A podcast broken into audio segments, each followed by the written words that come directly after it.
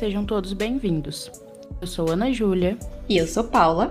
E iniciamos agora mais um episódio do Diálogos de Política Exterior, seu podcast quinzenal sobre política externa brasileira.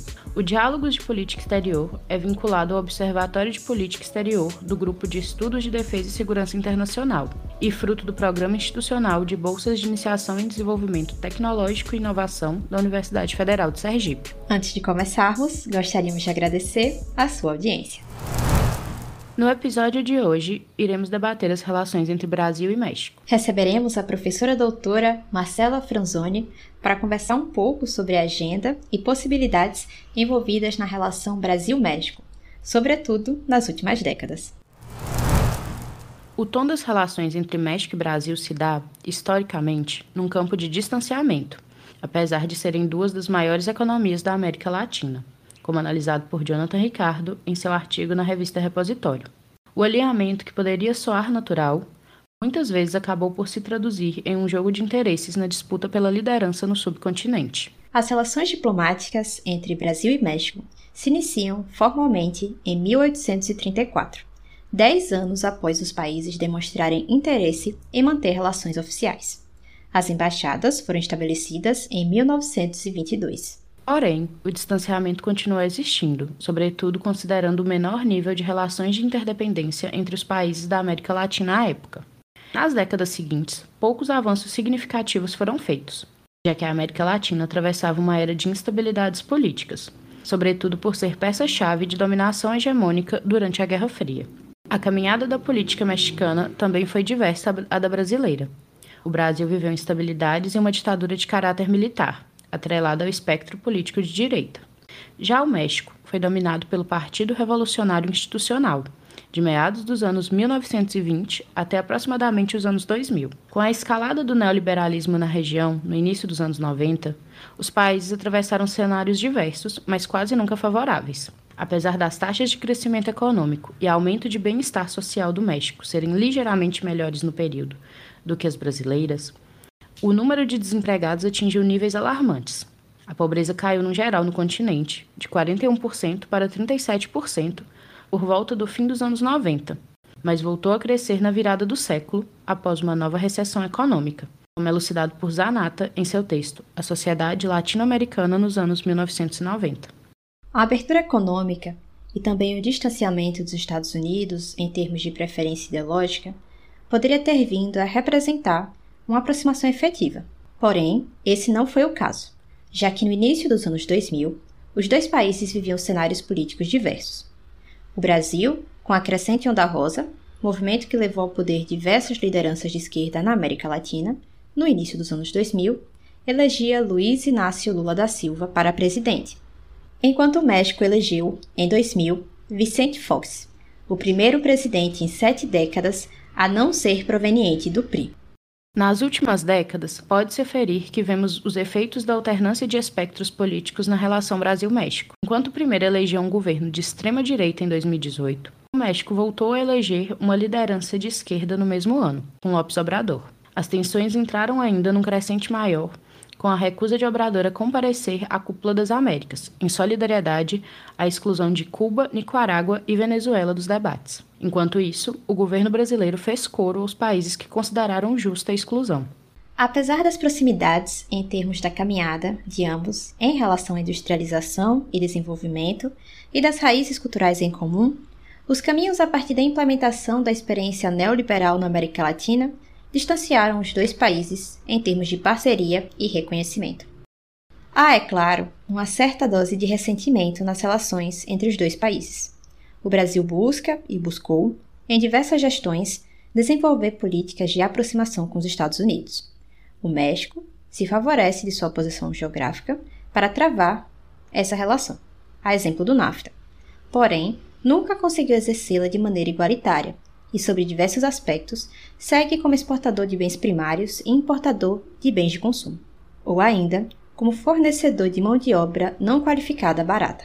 Além disso, ambos países têm na China um parceiro comercial estratégico, porém o nível de prioridade atribuído ao gigante asiático pelo México ainda é baixo, visto as amarras que o atrelam economicamente aos Estados Unidos, como analisado por Lívia Milani e Marcela Franzoni em artigo publicado no Le Monde Diplomatique. Já o Brasil conta com a maior abertura para tal, apesar do direcionamento da política externa recente tentar se afastar ideologicamente da China. Apesar dessas fricções, o diálogo comercial entre os países evoluiu consideravelmente, sobretudo com o acordo de livre comércio no setor automotivo, levando o México ao ranking de sétimo maior parceiro comercial do Brasil.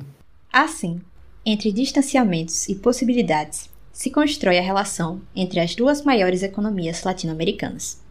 Os dois países são marcados por uma trajetória de espelhamento no norte, principalmente nos Estados Unidos, e manchados pelo histórico comum ao serem considerados peça-chave em zonas de influência. O crescimento da representatividade de ambos em fóruns globais nos anos 2000 não representou em si um reconhecimento mútuo de suas semelhanças, apesar de diversas coincidências. Nesse cenário, é possível até mesmo traçar um paralelo entre a participação do Brasil nos BRICS e a inserção do México no MICTA, ambos grupos de países em desenvolvimento. Para conversar com a gente hoje sobre esse tema e debater, para além do passado, as possibilidades futuras, convidamos a professora doutora Marcela Franzoni. Marcela é professora no Centro Universitário Belas Artes de São Paulo e é tutora especialista na Fundação Armando Álvares Penteado, a FAAP. Doutora e mestra pelo Programa de Pós-Graduação em Relações Internacionais Santiago Dantas e graduada em Relações Internacionais pela Universidade Federal de São Paulo. Foi bolsista pela FAPESP e Visiting Graduate Student no Center for Iberian and Latin American Studies da Universidade da Califórnia, no mestrado, fez estágio de pesquisa na Faculdade de Ciências Políticas e Sociais da Universidade Nacional Autônoma do México. E na graduação, intercâmbio na Universidade de Coimbra. É pesquisadora no Núcleo de Estudos e Análises Internacionais e no Instituto Nacional de Ciência e Tecnologia para Estudos sobre os Estados Unidos. Professora Marcela, é uma honra receber a senhora aqui no podcast. Mais uma vez, muito obrigada por aceitar o nosso convite. Imagina, Ana. Obrigada a vocês pelo convite. Fiquei muito feliz em participar e tenho certeza que vai ser um papo bem legal. Ah, professora, apenas para reforçar a fala da Ana, dizer mais uma vez quanto estamos felizes com sua presença aqui no programa de hoje. E aproveito para iniciar com a primeira pergunta, que é a seguinte: Durante nossa pesquisa, nós percebemos que sua área de foco é principalmente as relações entre México e Estados Unidos e México e América Latina. Nesse sentido, poderia falar mais para a gente sobre a sua trajetória e de como chegou a esse tema específico, professora? Bom, Paula, eu comecei, sou formada então em Relações Internacionais, como vocês falaram, pela Universidade Federal de São Paulo, em Osasco. E desde a graduação sempre tive muito interesse pela área de pesquisa. Fiz dois anos de iniciação científica, só que na época eu estudava política de defesa brasileira, então o tema não tinha nenhuma relação com o que eu trabalho atualmente. E já no final da iniciação científica, eu comecei a despertar, me despertar mais pelas questões de desenvolvimento econômico, que é a área em que eu me insiro atualmente. Então, de que forma que os investimentos em defesa contribuem para o desenvolvimento de inovação tecnológica. E quando eu terminei a graduação, quis me manter dentro da área de desenvolvimento, que está no limite entre relações internacionais, economia, economia política. Prestei, então, um mestrado já com o tema do México, porque na época eu queria trabalhar com países que tinham industrialização mais avançada na América Latina. É, e o caso do México me pareceu o caso mais diferente, vamos dizer assim, quando comparado com o Brasil e com a Argentina, que são os dois países aí que mais avançaram em termos de estratégia de industrialização. E acabou ficando o caso do México e tive algum, muita sorte, assim, consegui ir para lá também no mestrado, porque é um país que a gente conhece muito pouco, né? Então, é, isso contribuiu também para todo o avanço da pesquisa, né? eu ter, essa, ter ficado lá, depois no doutorado, e me mantenho dentro dos estudos hoje sobre México, México e Estados Unidos, e, a, e na agenda em geral, né? Estados Unidos América Latina.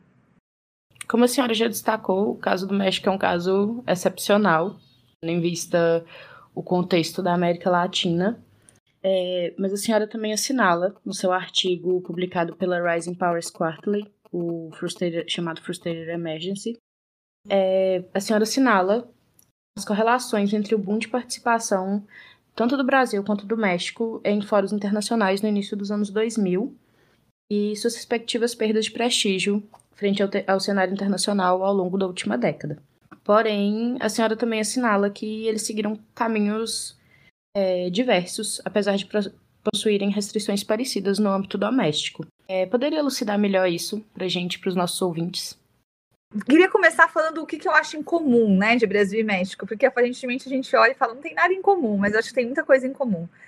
Primeiro, então, são os dois maiores países da América Latina em termos de população, em termos de território e de capacidade econômica, em termos de recursos aí hard, como a gente entende nas relações internacionais. Além disso, são países que passaram por um processo de indústria mais ou menos parecido, vamos dizer assim, ou seja, países que avançaram em etapas mais avançadas, né, em termos de inovação tecnológica, de industrialização, de produção de produtos manufaturados. É, a Argentina ficou um pouco pelo caminho, vamos dizer assim, ela não conseguiu avançar tanto, e hoje a indústria brasileira também enfrenta alguns problemas, como a gente sabe. Mas ainda assim são países que avançaram bastante dentro da, daquele conceito mais clássico de desenvolvimento. Além disso, são países latino-americanos, então tem esse vínculo cultural, histórico comum, né, essa raiz comum nos processos de colonização, de, é, da origem linguística, da cultura e etc. Então também acho que a gente tem alguns laços, apesar de nos considerarmos países tão poucos, né, que nos conhecemos tão poucos, temos laços bastante comuns. Agora, apesar de terem sido países que seguiram uma trajetória mais ou menos comum, até mais ou menos os anos 80, é, são países que a partir de então tomaram decisões muito diferentes e essas decisões têm impactado as políticas, as respectivas políticas externas, né? Então, o México ele foi para um caminho muito mais liberal, vamos dizer assim, né? Um caminho de aproximação com os Estados Unidos. É, o NAFTA ele foi, uma, foi a expressão máxima desse momento, né? O Tratado de Livre Comércio da América do Norte, assinado em 92, que entrou em vigor em 94. E com isso, alguns analistas apontaram que o México teria se distanciado em termos ideológicos da América Latina, vamos dizer assim.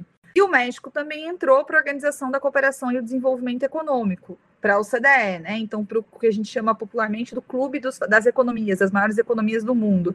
E o Brasil, agora que entrou com pedido de adesão, mas sempre foi um pouco cético em relação a isso, né? Pelo discurso terceiro mundista, da política externa, pela cooperação para o desenvolvimento, pela solidariedade, solidarismo, né? É, com os países em desenvolvimento. Então, o México sempre teve essa visão muito menos crítica, vamos dizer assim, da ordem internacional, puxado por essa aliança preferencial com os Estados Unidos. Então, acho que os anos 80 eles são é, é um ano definidor, porque é o, é o período da crise da dívida na América Latina, e aí os dois países adotam posições muito diferentes. Acho que isso fica muito claro no começo do século XXI, quando nós temos aqui no Brasil a eleição de um governo com viés político ideológico mais de centro-esquerda, vamos dizer assim. No México, a gente tem a eleição de um partido de direita, que é o Partido da Ação Nacional. Ou seja, um partido de muita aproximação com os Estados Unidos, de viés mais conservador.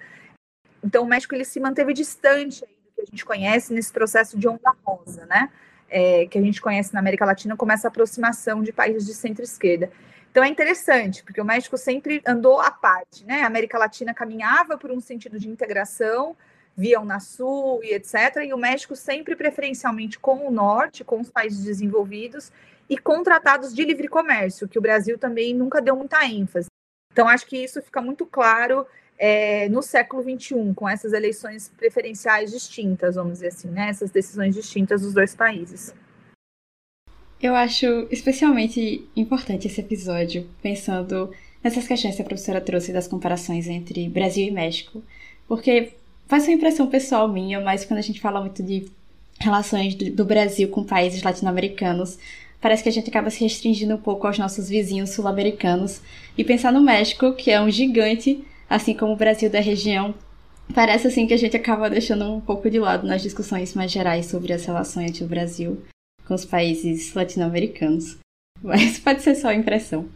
Não, eu acho também, Paula, é, desculpa de cortar, eu acho também que é, é tão assim interessante que é, é, tão incrível como muda, né? Muda no Brasil, muda lá também, mas sempre no sentido oposto, né? Então aqui a gente teve a onda rosa, vamos dizer, até 2016, né? Até o, o golpe. Depois de 2016, a gente tem um governo mais de direita e agora de ultradireita. E no México, por outro lado, em 2018, a gente tem a eleição de um governo de centro-esquerda, né? Então, os, os, dois países eles andam exatamente o revés, vamos dizer assim, em termos político-ideológicos. Eu acho muito interessante isso.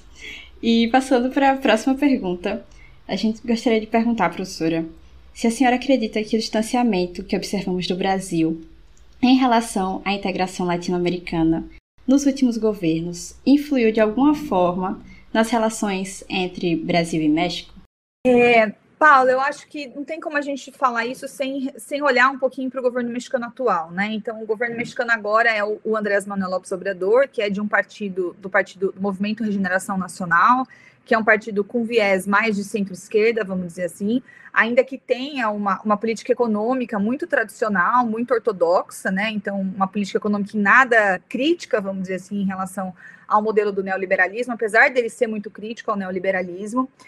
É, e ele vem adotado algumas posições interessantes com relação à América Latina, e, na minha visão, tentando ocupar um pouco esse vácuo do Brasil na, no continente, né? É, sobretudo nas instituições multilaterais, que são aquelas em que o Brasil suspendeu a sua participação ou, eventualmente, não tem interesse em participar, especialmente agora no governo Bolsonaro. É, então, para citar aqui algumas propostas, ele falou em reanimar a própria CELAC, que passou por dois, dois mandatos, aí, dois anos basicamente paralisada. Ele tem tentado usar a CELAC como uma plataforma para discutir questões que são questões da agenda mexicana, por exemplo, migração, combate ao narcotráfico, é, promoção do desenvolvimento. Além disso, né, ele se recusou, que talvez tenha sido o episódio mais recente, aí na Cúpula das Américas, porque é, a Nicarágua, Cuba e Venezuela não tinham sido convidadas pelos Estados Unidos. Então ele tem essa posição, né, essa espécie de usar essas relações com os países vistos aí é, de centro-esquerda, usar isso para fomentar uma opinião pública e uma política externa de caráter mais questionadora, vamos dizer assim, mais crítica a essas instâncias do status quo, né? E muita, muitas vezes usa esse discurso de política externa para mobilizar, como eu falei, a sua, a sua, própria base interna, né? Enquanto tem uma política econômica muito alinhada, vamos dizer assim, muito tradicionalista. As relações do México com o Brasil sempre foram muito. Elas foram muito. nunca foram muito aprofundadas. E aí, é, até apoiado essas iniciativas aqui na América Latina, não significa necessariamente que há uma, uma, vertente da política externa mexicana que, que tem esse viés latino-americanista, porque ainda é uma política externa muito voltada para os Estados Unidos, né? Então, por mais que o Obrador tente usar essas, essas iniciativas, isso não necessariamente vai se traduzir em iniciativas práticas, né? Em, em medidas práticas em relação à região. Por fim, nós também gostaríamos de saber suas prospecções frente ao cenário eleitoral que se desenha para o pós-eleição e para o ano de 2023, as relações entre os dois países. Bom, para responder essa pergunta, eu acho que é uma pergunta difícil, né, Ana, porque a gente, é, o cenário do Brasil ele está muito incerto, vamos dizer assim, né? Mas eu acho que nos últimos, nos últimos meses eu tenho acompanhado alguns pronunciamentos do Obrador é, o México é sempre muito cauteloso em dizer, enfim, em evidenciar preferências políticas, porque o país tem um discurso forte, defensivo, de caráter defensivo, legalista, de não intervir em assuntos internos, de respeitar o direito internacional, como uma forma aí, inclusive, de, de se contrapor à, à, presença unânime dos Estados Unidos, né, na América do Norte. É, mas o Obrador tem sinalizado é, o Lula esteve lá com o Obrador em março de 2022, então o Obrador tem sinalizado, inclusive, usou termos como é um bom amigo, é, então ele teve é, que há uma relação cordial entre os dois países, então ele tem sinalizado que é, iria, enfim, que seria preferencial, um ator preferencial do Brasil, né, caso o Lula chegue novamente ao posto de presidente da República. Com relação ao governo Bolsonaro, eu não vejo muita alteração no quadro atual. É, os dois governos não se encontraram em nenhuma ocasião. É, o, como eu falei, o, o, México não é um ator prioritário nas relações internacionais do Brasil, assim como o Brasil também não é um ator prioritário na política externa mexicana. Então, eu vejo muito como essa manutenção do que a gente tem agora, que é basicamente uma relação, vamos dizer, de indiferença em termos políticos, mas que ao mesmo tempo tem tido alguns contornos econômicos, né? E depois eu volto um pouquinho para eles. Então, se o Bolsonaro, caso o Bolsonaro seja reeleito, eu não, não vejo alteração né, em relação ao cenário atual, até porque o Bolsonaro tenta se, se distanciar, né? Se, se colocar como outro em relação a esses governos mais de centro-esquerda, vamos dizer assim. Então, tem muito pouco interesse em se aproximar do México nesse momento. Caso o Lula, o Lula seja eleito, né, já vejo como um cenário mais complexo, porque muitos setores têm falado, dado a possibilidade de que ele seja, enfim, que haja um novo alinhamento, vamos dizer assim, em termos de centro-esquerda na América Latina, o que se conjuga com outros governos da região, por exemplo, Chile. É, mas eu vejo, eu sou muito cética em relação a isso. Eu acho que, é, como eu já falei, a política externa mexicana ela tem muito pouco interesse, né, pelas relações aqui, sobretudo com a América do Sul. Com a América Central, a gente vê um pouco mais de, de, de temas, né, pela questão geográfica, mas muito menos interesse pelas questões da América do Sul. Como eu falei, são relações muito mais retóricas do que propriamente iniciativas práticas. É, e, e, o cenário externo ele é um cenário muito mais rígido, vamos dizer assim, né? Um cenário externo de onda rosa, como a gente teve lá na primeira década do século XXI, era um cenário muito puxado por um contexto externo favorável, de alta dos preços das commodities, né? É, sobretudo aqui para os países sul-americanos, isso não vale tanto para o México, porque é um país manufaturado, 80% do que ele produz são produtos de manufatura, é, mas ao mesmo tempo esse cenário com a guerra da Ucrânia, né? Então esse cenário mais rígido ele acaba dificultando a ampliação dessas cooperações. E acho que um outro componente é a questão do isolamento do Brasil, do momento em que o Brasil vive em termos de isolamento diplomático, né? Então, como eu falei, caso o Bolsonaro seja reeleito, a ideia, a, perspectiva é que se mantenha essa relação de indiferença, só que ao mesmo tempo, caso Lula seja eleito, deve haver um esforço de reconstrução, vamos dizer assim, dessas relações que são relações mais tradicionais, né? Inclusive por esse papel aí que a América Latina exerce dentro da política externa brasileira é, eu vejo dessa forma. Acho que o Obrador tem sido bastante cauteloso, mas ao mesmo tempo esse alinhamento político ideológico se coloca em alguns momentos como uma eleição preferencial, né? Como uma relação preferencial com o eventual retorno do governo Lula em relação ao governo Bolsonaro.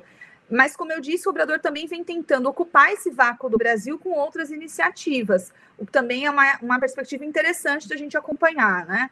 É, talvez a política externa mexicana tente crescer ainda mais nesse cenário de isolamento do Brasil do que num eventual governo Lula.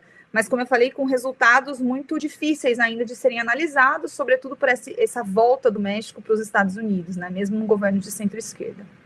Perfeito, professora. E agora eu sigo para a nossa última pergunta do episódio.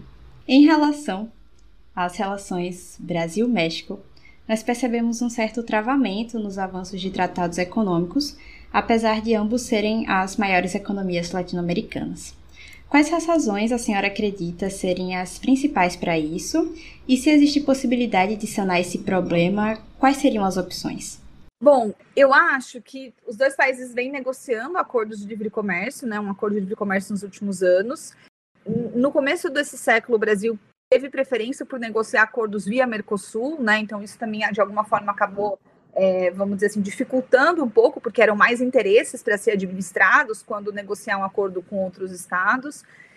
É, o que a gente viu agora é que foi adiado para 2023 o lançamento de um acordo para o setor automobilístico é, de livre comércio, que é, é um segmento extremamente estratégico e é um segmento que a indústria mexicana é muito competitiva, né? Então queria é, só pontuar isso, porque nesse caso, por mais que a gente também tenha uma, uma indústria muito forte, né, seria uma relação aí muito complementar, o que é um evento bastante novo nas relações México-Brasil. Porque normalmente os países, por terem pesos econômicos semelhantes, eles são muito competidores nas suas pautas. Ou seja, eles produzem basicamente a mesma coisa, né? Ainda como eu já falei que a pauta brasileira tenha se tornado mais primária nos últimos anos. É, então, é, é, isso é, achei o acordo é interessante esse acordo porque sinaliza para uma relação complementar num setor em que os dois países são fortes, né? Que é o setor da indústria automobilística.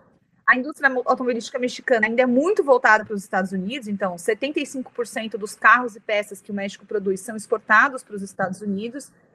Então, assim, não sei o quanto efetivamente o tratado ele vai ser capaz de desviar esse comércio, né? Ou seja, de, de fazer com que o empresariado mexicano veja no Brasil um mercado consumidor é, concreto, vamos dizer assim, né? Então, o Brasil ele tem um, um, mercado consumidor muito grande, isso é muito positivo, só que é uma indústria preparada para exportar para os Estados Unidos. Então, a gente precisa olhar aí dentro da classe empresarial mexicana o que, que vai acontecer e se esse acordo vai ser capaz de direcionar esse comércio para o Brasil isso é um elemento importante, né? Ou seja, o México tem acordos de livre comércio com vários países, mas são países muito pouco representativos. Então, o fato de ter o acordo de livre comércio não necessariamente vai fazer com que essas relações aumentem, né? Eventualmente, elas podem aumentar em termos absolutos, mas em termos de representatividade na pauta, ela continua representando uma parcela muito pequena, né, em termos de mercado consumidor. E isso aconteceu com outros parceiros, né? Com o Chile, com a Colômbia, no caso da Aliança do Pacífico, com o Peru, aconteceu com Israel. Então, essas relações elas não aumentam proporcionalmente ao todo. Então, a gente tem que observar aí nos próximos anos, né? Em que, em que sentido que o tratado vai efetivamente é, sinalizar uma mudança de fluxos de comércio em direção ao Brasil. É, então, a, as dificuldades que eu vejo têm muita relação com isso, né? São países com pautas muito pouco complementares, ou seja, muito competidoras, e o empresariado mexicano essencialmente voltado para os Estados Unidos, preparado para exportar para os Estados Unidos, né? Então, isso também é uma mudança interna dentro do México e que faz parte do dilema que o México convive desde os anos 80. Ou seja, como administrar essa proximidade essa dependência em relação ao mercado norte-americano. Muito obrigada, professora. Um recado até para os nossos ouvintes ficarem de olho no futuro das relações Brasil-México. E com isso, a gente finaliza a entrevista. Eu gostaria de agradecer mais uma vez pela sua disponibilidade, por participar do nosso programa de hoje.